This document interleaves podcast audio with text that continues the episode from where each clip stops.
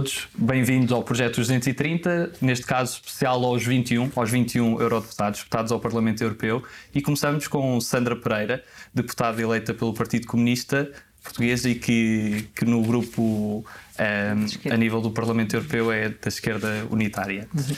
Começamos por falar um pouco, antes de mais, muito bem-vinda. Muito obrigada pelo convite e pelo interesse em me entrevistarem para este vosso projeto e também agradecer esse convite e louvar o vosso projeto que, como, já sei que foi um projeto que saiu do confinamento, não é? E portanto, muito boa sorte para o vosso projeto também e felicidades. Muito obrigado.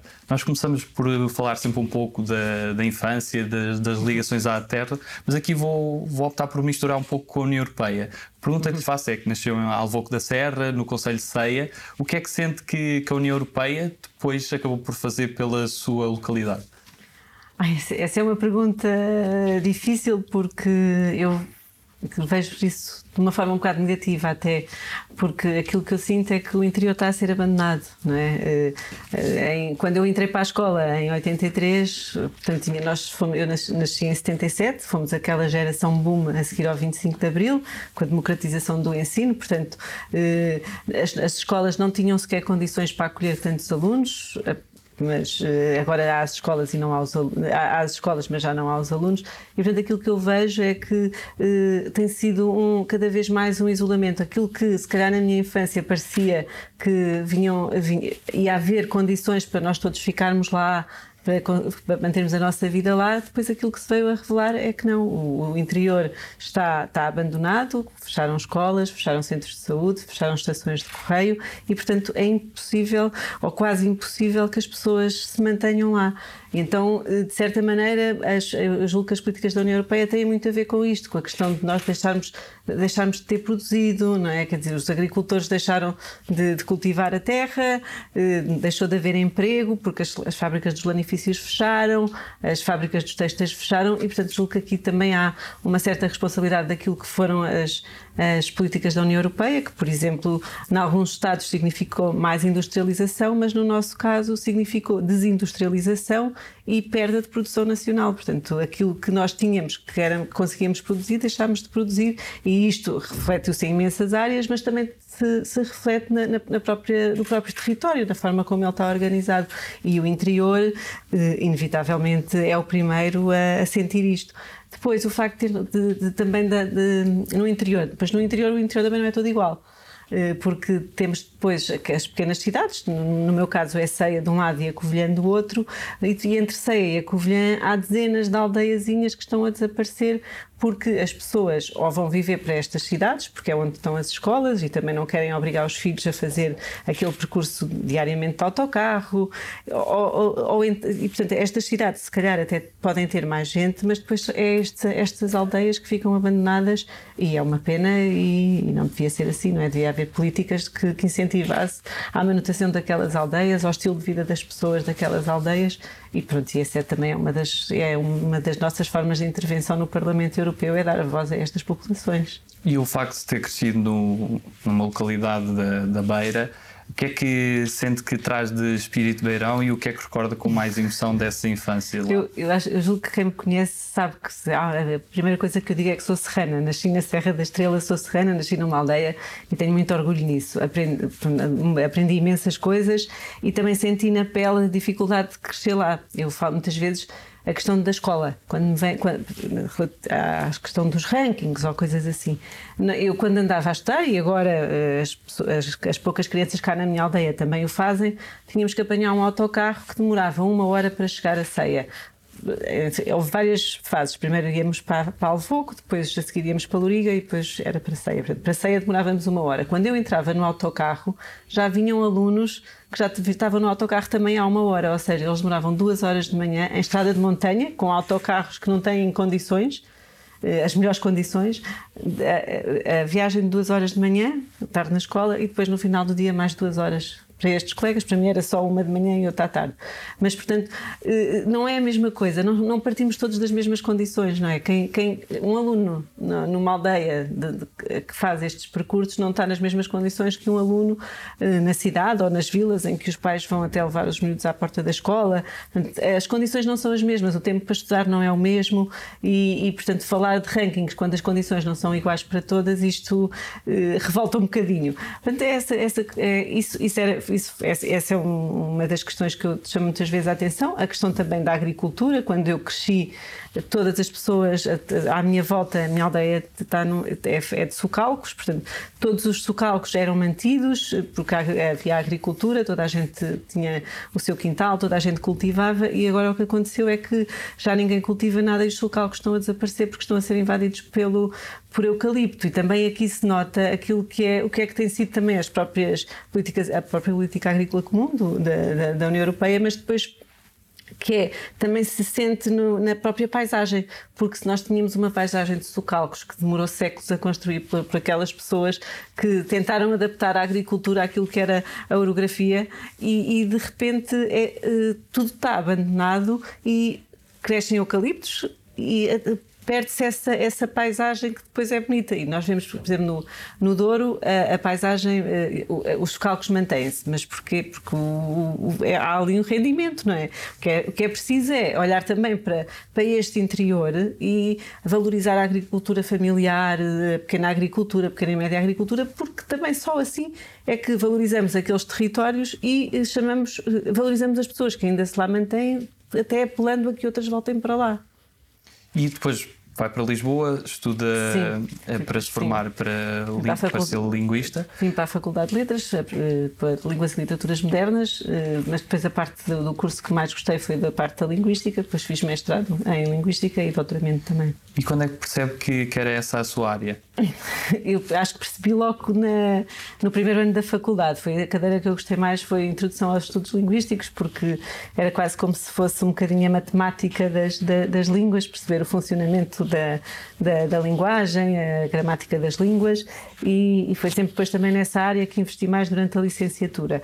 No final da licenciatura havia sempre a opção de ir ou não fazer as pedagógicas e as didáticas e eu senti assim um, pensei não quero ser professora de línguas o que é que eu vou fazer perguntei a uma professora mais quase no sentido de, de pedido de ajuda psicológica o que é que quais são as outras saídas que tenho e ela falou-me de um projeto que ia arrancar no Centro de Linguística para eu enviar o, o meu currículo e pronto fui éramos vários candidatos eu fui selecionada e mantive-me sempre no Centro de Linguística até ser eleita. Não resisto a fazer-lhe esta questão porque é algo sempre muito batido. Para uma linguista, como é que vê o novo acordo ortográfico? As línguas estão em constante mudança, não é? Há uma, há uma questão que é que, que convém separar sempre, que é a ortografia não é gramática, não tem absolutamente nada a ver com a língua, não é?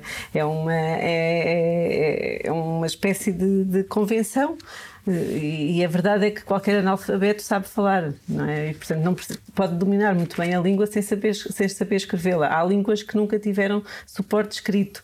Portanto, penso que é, é uma questão de, de, a questão da evolução das línguas e que depois aquilo que tem acontecido nas, nas diferentes reformas ortográficas é, é a, a, questão de aproximar a forma como nós falamos à forma como nós escrevemos.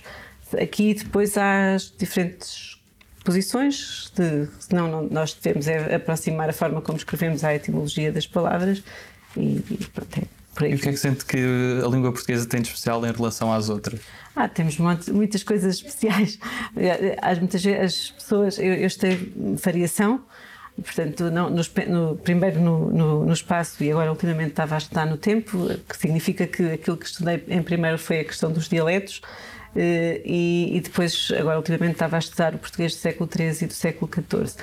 Mas em termos de, de dialetos, nós falamos dos, dos, dialetos do português, aquilo que salta muito à vista das pessoas é a troca do B pelo V no, no norte, é, portanto, é mais questões fonéticas, mas depois também há questões que não são tão perceptíveis e que estão mais eh, eh, presentes na gramática de cada falante, que, das, e ele não tem sequer consciência disso, e portanto, mesmo que queira disfarçar, eh, nós conseguimos dizer, em vez de dizer joelho, eu posso ter aqui, ah, não vou dizer joelho, vou dizer joelho.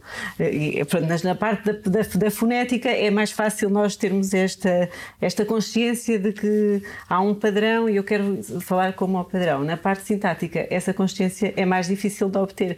E depois temos coisas, por exemplo, a minha tese de mestrado é sobre agente, a expressão agente, e nos Açores, em uma, numa, numa zona específica dos Açores, enquanto aqui no continente nós temos agente está e a gente estamos, e depois nos Açores tem com a terceira pessoa do plural, que é a gente estão. Portanto, é, é muito engraçado estudar isto, eh, na, nesta microvariação e perceber se, sei lá, num, num dialeto italiano, porque a eh, Itália tem imensos dialetos, se também há este fenómeno linguístico. Portanto, é, e às vezes em é... espaços tão perto como nos Açores, às vezes a diferença de ilhas. Exatamente, não é? Ali há, ali há como cá também, não é? Sim. Quando é que acaba a fronteira entre o B e o V, se, está a prolongar ou não, não é? Pronto, é, são essas perguntas que a gente também faz na, na, na estar a variação. E no meio disto tudo, de todo esse, esse percurso que, que tem, eh, quando é que há o despertar do interesse maior pela política? Então, o interesse pela política julgo que tive sempre assim um bocadinho do bichinho. O meu pai era sindicalista, portanto, essa parte sempre esteve um bocadinho presente. Na, quando vim para a faculdade, nunca tive a, a questão de estar no, no, no, movimento estudantil, porque eh, os cursos na Faculdade de Letras. Eh, são, nós não temos uma turma, às vezes eu tinha uma aula de manhã e outra aula ao fim do dia, portanto acabava por não passar também muito tempo na faculdade. Eh, nunca tive essa aproximação. Depois, no, quando, quando comecei a trabalhar, eh, comecei a aproximar-me do partido, na, ia sempre à festa do Avante, participava nas, nas, nas, nas iniciativas de, de, de, luta, na rua, na, ainda na faculdade também ainda participei muito na questão da, da, da, luta contra as propinas, porque foi na altura em que tinham sido implementadas as propinas no ensino superior. Pronto, e foi mais muito por aqui depois eh, a questão de, de, de, também o facto de ser bolseira, de perceber que o único partido que na Assembleia da República defende a revogação do Estatuto do Bolseiro é o Partido Comunista Português, também ao mesmo tempo também reiterou tudo aquilo que, que já tinha sido que, que, eu, que, eu, já tinha convictamente na minha participação da festa do Avante na, nas, nas, nas, manifestações e foi por aí. E sente que ser comunista é mais do que uma ligação a um partido, é também uma forma de estar na vida? Sim, acho que sim, acho que é, é uma forma de estar coletivamente na vida, pensar muito naquilo que são as desigualdades, como é que as podemos, como é que podemos transformar a sociedade numa sociedade mais justa em que, se, é, que estas desigualdades não existem. E como estamos nos 100 anos do PCP, qual é que é o momento que acha que marca mais a, a história do PCP? Ah, eu julgo que são muitos, não é?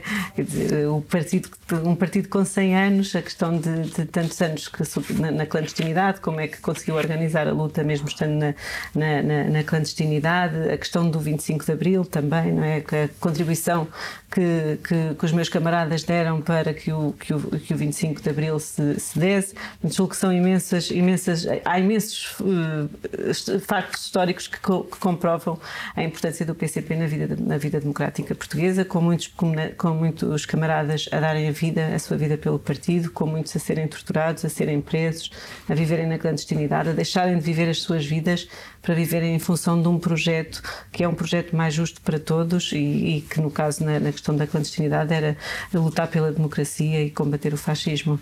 E em 2019, por uma lista do PCP, em segundo na lista do PCP é eleita eurodeputada. Como é que foi esse momento? Foi, foi um momento foi um momento difícil porque eu fui a última a ser eleita, portanto foi, foi a última deputada portuguesa a ser eleita. Porque estava na dúvida entre eh, PS e mais um, um portanto, Mas quando me fui deitar essa noite ainda ainda já sabia que tinha sido eleita, apesar de no dia seguinte haver várias pessoas a enviarem-me SMS a dizer epá, não foste eleita e eu não podia dizer porque a, a, a, oficialmente também ainda não tinha sido dito que eu tinha sido eleita e eu não podia dizer olha que fui Portanto, foi assim, foram ali aquelas 24 horas entre o fechar das urnas e até se ter anunciado oficialmente, as autoridades portuguesas terem anunciado que eu era a 21 foi assim um bocadinho uh, difícil de gerir as emoções, não as minhas, uh, porque, porque eu também tinha a minha vida, não era, não era nada, era mais a questão dos próprios portugueses, eu julgo que também perdiam se só tivéssemos um deputado, mas a questão de, de, de, de ir dizendo às pessoas: olha que fui, olha que fui, mas ainda não é ainda não é oficial e ter aguentar isto. Mas... E depois começa o seu mandato em, em julho desse ano. Começou o mandato, portanto. Uh, foi tudo novo, não é? Quer dizer, eu nunca tinha sido eleita em cargo nenhum público, político, portanto foi toda uma realidade nova à qual uh, tive de me adaptar. Uh, mesmo a, a, aquilo que é a, a, normalidade parlamentar entre as, um, as, as, sessões plenárias em Estrasburgo, a, questão de estarmos depois nas, nas, reuniões, nas semanas de reuniões de comissões e de grupo em, em Bruxelas, uh, essa, essa adaptação ao longo de vários meses, mas depois veio a Covid-19 e em março, eh, portanto, já, tenho mais mandato em Covid-19 do que em normalidade, naquilo que seria a dita normalidade. E em termos muito simples, como é que é uma semana na sua vida como eurodeputado? Uh, Neste caso, agora é um pouco diferente por causa de, da sim, pandemia. Sim, agora, agora é, um, é, é, diferente, mas aquilo que nós temos é trabalho, muito trabalho de comissões também, nas, das várias comissões que cada deputado acompanha. Depois também temos muitas reuniões, nós eh, não só eh, cá em Portugal por exemplo, à sexta-feira vamos andamos pelo país a reunir com organizações, com trabalhadoras, eh, para as pessoas também nos darem, eh, para conhecermos melhor a realidade, para depois podermos intervir melhor sobre ela. Eh, e depois, mas também lá, há muitas, muitas associações portuguesas que, que vão reunir a Bruxelas connosco, agora é, sempre, é tudo por videoconferência. Esta é uma sessão normal de, de, de, de comissões. Nas, nas sessões plenárias íamos então para, para Estrasburgo eh, e aí eh, é a discussão em plenário da forma como, como se vê cá é, é, um bocadinho diferente da Assembleia da República, porque na Assembleia da República há debate, quase há debate. Ali eh, há um debate, mas na verdade nós não nos dirigimos a, a outros deputados, às outras bancadas. Eh, e uma coisa que se alterou muito com a Covid-19 é que havia procedimentos no plenário e que nós, os deputados do PCP, estávamos sempre alerta, que era num debate não tínhamos tempo de palavra, mas no final podíamos pedir tempo de palavra e havia sempre cinco ou seis intervenções que eram dadas aos deputados que estavam a assistir ao, ao, debate e que pediam tempo de palavra para também falar sobre aquele tema. E isso deixou de existir. É um, uma, um procedimento que se chama o catch the eye isso deixou de existir e, portanto, aí também ficamos limitados na nossa intervenção, porque se não temos tempo de palavra naquele debate, não há a mesma forma de falarmos sobre aquele, uh, aquele assunto. Uh, e, pronto, e tentou-se normalizar um bocadinho aquilo que seria o funcionamento. As votações passaram a ser todas eletrónicas, enquanto que nos primeiros meses eram todas presenciais, agora são todas eletrónicas e pronto, é essas alterações todas que, que também advêm da própria, da própria pandemia. E sente que em Bruxelas é mais difícil, em Bruxelas, Estrasburgo, é mais difícil explicar o que está a acontecer para quem está em Portugal do que acontece, julgo, por exemplo, com a Assembleia da República? Julgo que sim, acho que mesmo parece que, que os cidadãos entendem que, que o que se passa lá está mais longe daquilo. Muitas vezes também não há, esse, não há esse esforço de mostrar o que é que, o que, é que fazem os deputados lá. Mas a, verdade é que ali decide-se muitas, muitas coisas que, que depois têm influência sobre a vida das pessoas e nem sempre positivamente do nosso ponto de vista. E no trabalho de, de comissões, neste caso na uhum. Comissão de, de, Emprego e de Assuntos Sociais, é vice-presidente. Uhum. O que é que acha que falta nesta área fazer? falta imenso. Mas o que é que sente que são os, os próximos desafios a as, enfrentar neste as, caso? As questões, as questões da precariedade, não é? Quer dizer, uh, uh, uh, aquilo que tem vindo daquilo que são as políticas, políticas neoliberais da, da, da, União Europeia é precarizar, precarizar, precarizar. Não é? A questão de, das subcontra, até serviços que nós conhecemos, que são serviços serviços públicos, como hospitais, escolas, em onde antigamente nós tínhamos uma série de funções em que esses trabalhadores eram funcionários públicos e, de, e, depois isso deixou de ser assim. Esses serviços passaram a ser terceirizados, contra, subcontratados. E, portanto, te, aquilo que temos é trabalhadores que são subcontratados e estão a trabalhar lado a lado com com, com funcionários públicos não tendo os mesmos direitos. Isso, isso, é um lado da precariedade. Depois, o outro lado da precariedade é a total desregulação dos horários. E que nós também vimos agora que teve imenso impacto com a, com a própria Covid-19 e com o teletrabalho, que as pessoas estão em casa e de repente em casa não têm, o mesmo, não têm as mesmas condições que têm no, no seu local de trabalho e de de repente o seu escritório, a sua casa passou também a ser o seu escritório sem ter condições para isso. E, e, e aquilo que é o desrespeito para aquilo que, que é o horário dos trabalhadores. Depois também a questão do, do, da, dos baixos salários é uma questão que também nós temos sempre a, a chamar a atenção.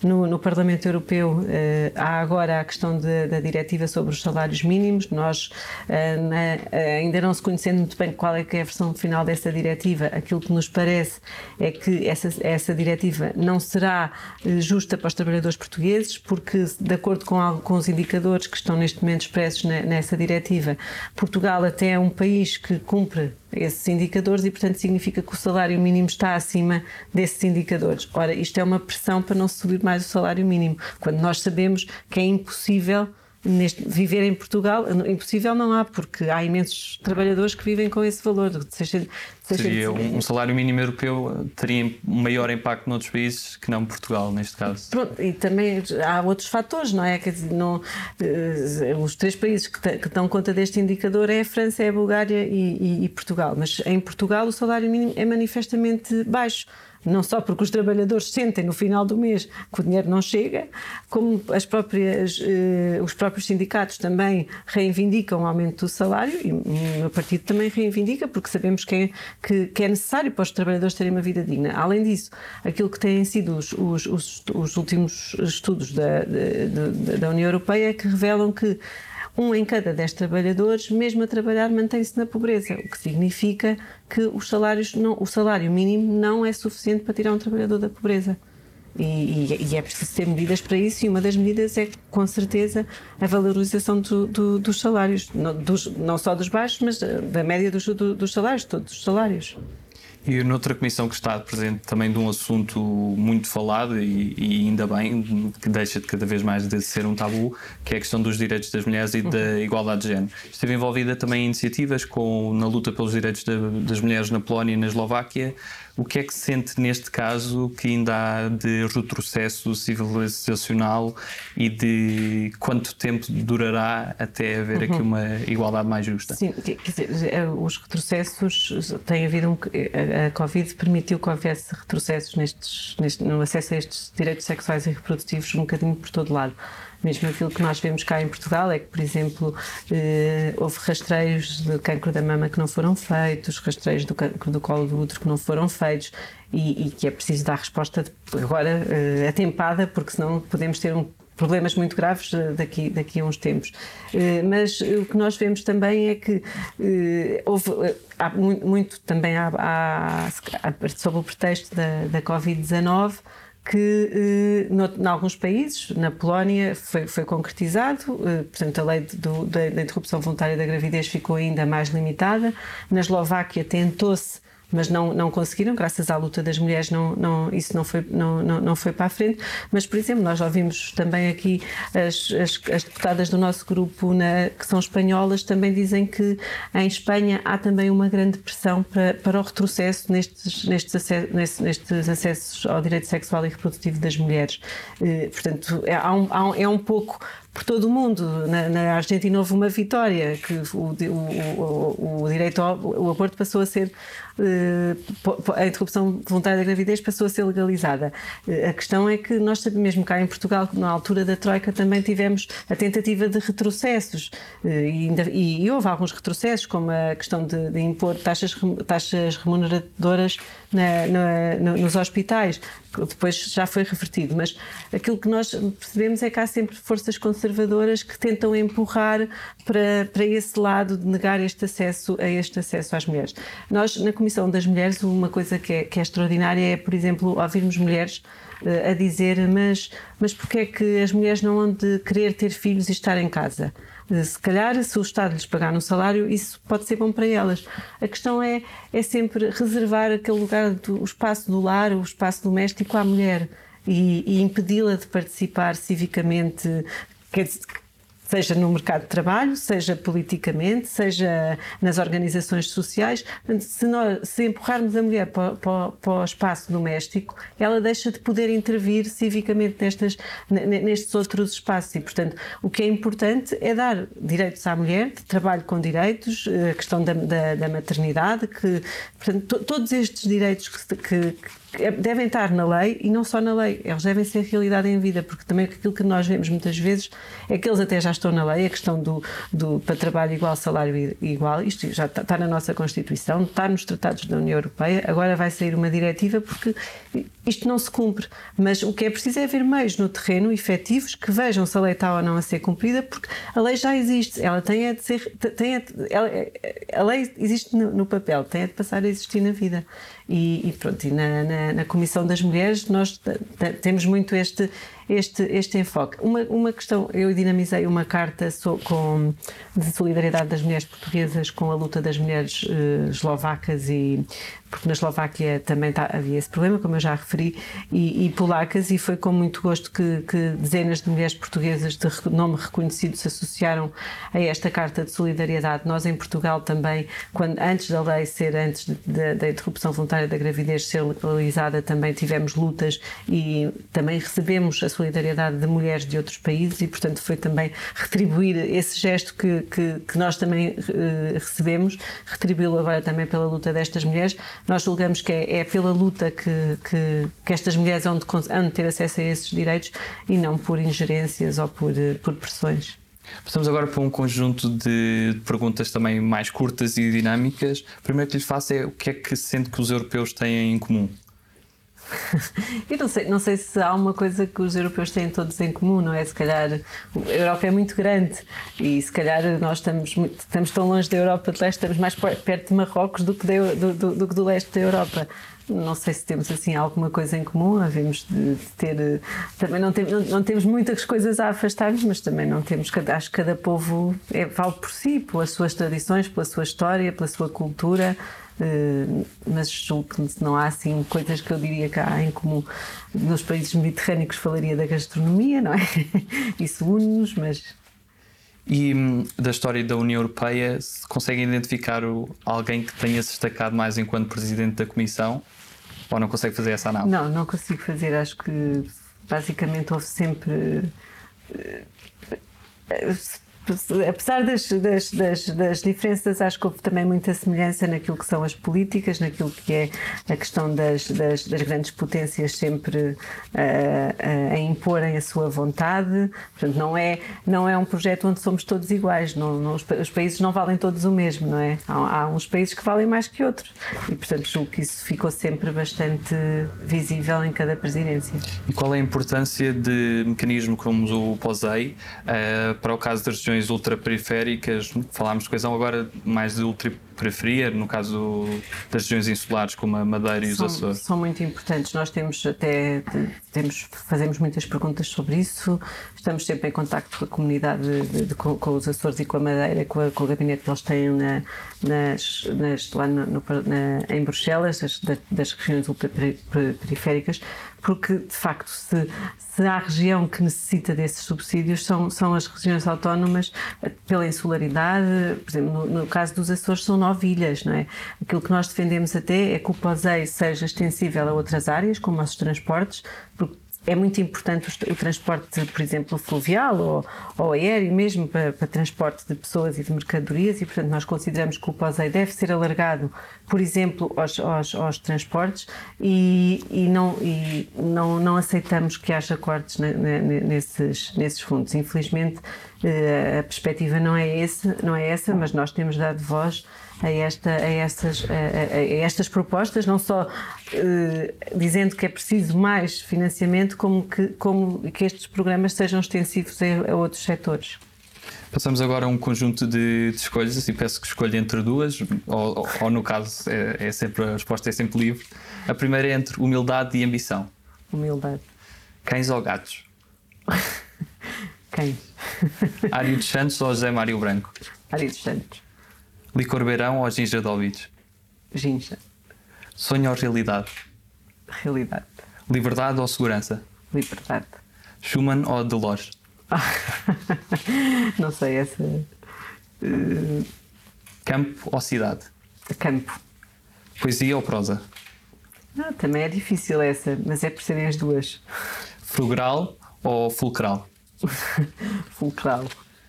Um euro ou 200 escudos? 200 escudos. Waffles ou chocolates belgas? Pode ser waffle daquelas com caramelo. Sim, sim, sim. sim. Resistência, resistência ou resiliência? Resistência. NATO ou Exército Europeu? Nenhum nem Nenhum. outro. É é outra, nenhum nem outro. Eixo do Mal ou Governo Sombra? Acho que são iguais também. Regulamentos ou diretivas? Eh, regulamentos? Sozinhos e rápido ou juntos e longe? Eh, não, não concordo com nenhuma. Estrasburgo ou Bruxelas? Os dois. Os dois? Qual é a figura histórica que a inspira mais? Eh, a figura histórica ah, são muitas. Eh, não sei se. neste momento, julgo que o que me inspira mais, e até pelas funções que estou a desempenhar, eh, os trabalhadores. Os trabalhadores que vivem com o salário mínimo. Que, que são esses que fazem o país avançar, são esses que estão nas fábricas, são esses que, nos limpam as ruas, são esses que estão na- na- à frente muitas vezes invisíveis e que depois de um mês a trabalhar não conseguem sair da, da sua situação de pobreza porque o que levam para casa não é suficiente para terem uma vida digna. Julgo que esses, neste momento são, são os, os- aqueles que são os, os meus heróis, aquilo que são as figuras históricas e que, e que deveriam ser valorizadas. E se pudesse escolher uma, uma pessoa viva que portuguesa ou, ou estrangeira com quem gostasse de almoçar e com quem nunca tivesse a oportunidade e que sentisse que fosse um momento de aprendizagem, por exemplo, quem é que seria essa pessoa e qual seria o prato principal? Uma pessoa viva, viva ou morta? É viva, com, Viva, com, convém um pouco. Para ainda, para ainda a convidarmos. Não sei. Eh, É, é difícil. Haveria várias. Mesmo do mundo das artes, de- pode ser fora do mundo político. eh, não sei, eu, eu há uma pessoa que eh, seria uma mulher com certeza, porque também. Mas não, não, não, não, não, assim não consigo dizer quem, quem é que possa ser, sei lá, em termos.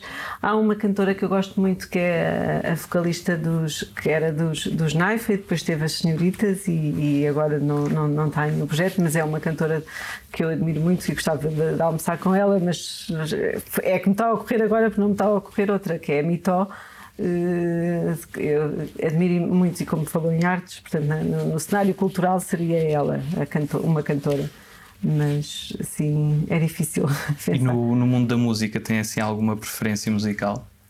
Eh, Portugueses ou. Pode ser portugueses ou estrangeiros. Sim, tenho, tenho muitas preferências musicais, gosto muito de ouvir música. Acho que de facto a Naifa foi a melhor banda do- no século XXI que nós já tivemos. Tive muita pena pela morte também do, do João Aguardela. Depois eles ainda conseguiram, ainda, ainda fizeram mais um álbum e depois outro álbum com. Com, com- com eles interpretarem outras canções clássicas da- do património musical português, Eh, mas para mim eles são de facto a melhor banda portuguesa do século XXI até ao momento. Foi, eh, acho que era um projeto muito bem conseguido e, e único. Eh, Depois gosto de, daqueles dos típicos, gosto muito de GNR, gosto muito de Chutes e Pontapés, gosto muito de Zeca Afonso, gosto muito do Adriano Correia de Oliveira. Gosto de, de música portuguesa, estou sempre a ouvir música, também gosto de coisas estrangeiras e gosto também de descobrir coisas novas. Também ouço muito a rádio e quando, não, quando ouço uma coisa que gosto, tenho a aplicaçãozinha no telemóvel para, para descobrir o que é que é e depois vou, ouço mais vezes. E a nível de, de filmes? Tem assim De alguns que filmes, marquem mais? eh, confesso que ultimamente tenho mais- estado mais nas, nas, nas séries, mas também vejo dentro daquilo que é possível, é que não dá, enquanto que dá para trabalhar e ouvir música, não dá para, para estar a trabalhar e, e- ver filmes. Mas também gosto muito de cinema, ultimamente também não, não tem sido possível, é mais em casa. Mas tem assim algum que tenha marcado mais? Ou que... Eh, Eu gosto, gosto muito dos filmes do, do David Lynch, muitos, muitos dos filmes do David Lynch. Também gosto muito dos do Pedro Almodóvar. Portanto, assim, os, os- E em termos de livros? Ah, livros é. Gosto imenso de ler, não tenho, não tenho assim muito tempo agora, mas gosto muito, muito de ler. Quer dizer, em termos daquilo que são os escritores portugueses, acho que nós estamos com, ótimo, com uma ótima geração de escritores portugueses, além de Saramago, que é o Saramago, não é? Portanto, é. eh, eu acho que já li quase tudo do Saramago, gosto muito do Saramago, da forma como ele quase que cons- constrói eh, distopias e depois a seguir arranja soluções para aquilo que, que, que desconstruiu, de certa maneira, eh, mas depois temos, acho que temos uma geração muito boa também, o Afonso Cruz, gosto muito das coisas que ele escreve, não só como para criança, mas depois também os, os, os outros livros. Eh, uma escritora que descobri no ano passado, que, quem, para mim foi uma, uma grande surpresa, a Joana Bertolo, também tem assim, um livro muito bom chamado Ecologia e que fala de uh, e se as palavras de repente passassem a ser pagas. Eh, uma espécie de, de, de, distopia em que cada palavra que nós dizemos é-nos cobrada no final do mês numa fatura, ou seja, coisas que nós nunca imaginámos que pudessem ser pagas e de repente o capital lembra-se, vamos lá taxar as palavras também. E acho que também é, é uma grande escritora e quero, quero continuar a ler outras coisas dela. Qual é aquele país que nunca visitou e que gostaria de visitar? Ah, muitos. Olha, o é Chile. O Chile é Chile? um deles, sim. Eu, na, na, no Parlamento Europeu, acompanho as questões da América Latina eh, antes da Covid. Até como observadora de, das eleições na, na Venezuela. Sim, e também estive nas da Bolívia. Portanto, e do acordo União Europeia-Mercosul. Sim. Eh, e o Chile é um daqueles países que eu gostava muito de conhecer. E agora passamos a um conjunto de palavras soltas e peço que me diga o que é que associa essas palavras, pode ser numa palavra ou mais. A primeira que escolhi é salário. Uh, valorização. Beira. Alta. Povo. Trabalhadores. Centenário. PCP. Livre comércio. Uh, prejudicial. Bazuca. Uh, vitamina. Cultura. 1%. Paredes de vidro. PCP. Eutanásia. Uh, dignidade. Uh, não sei, sim. Identidade nacional. Uh, soberania. CPLP. Uh, lusofonia. Feminismo. Mulheres. Família. Conciliação. Saudade. Uh, Oteio da Vinha. É a minha aldeia, eu neste momento estou com saudades.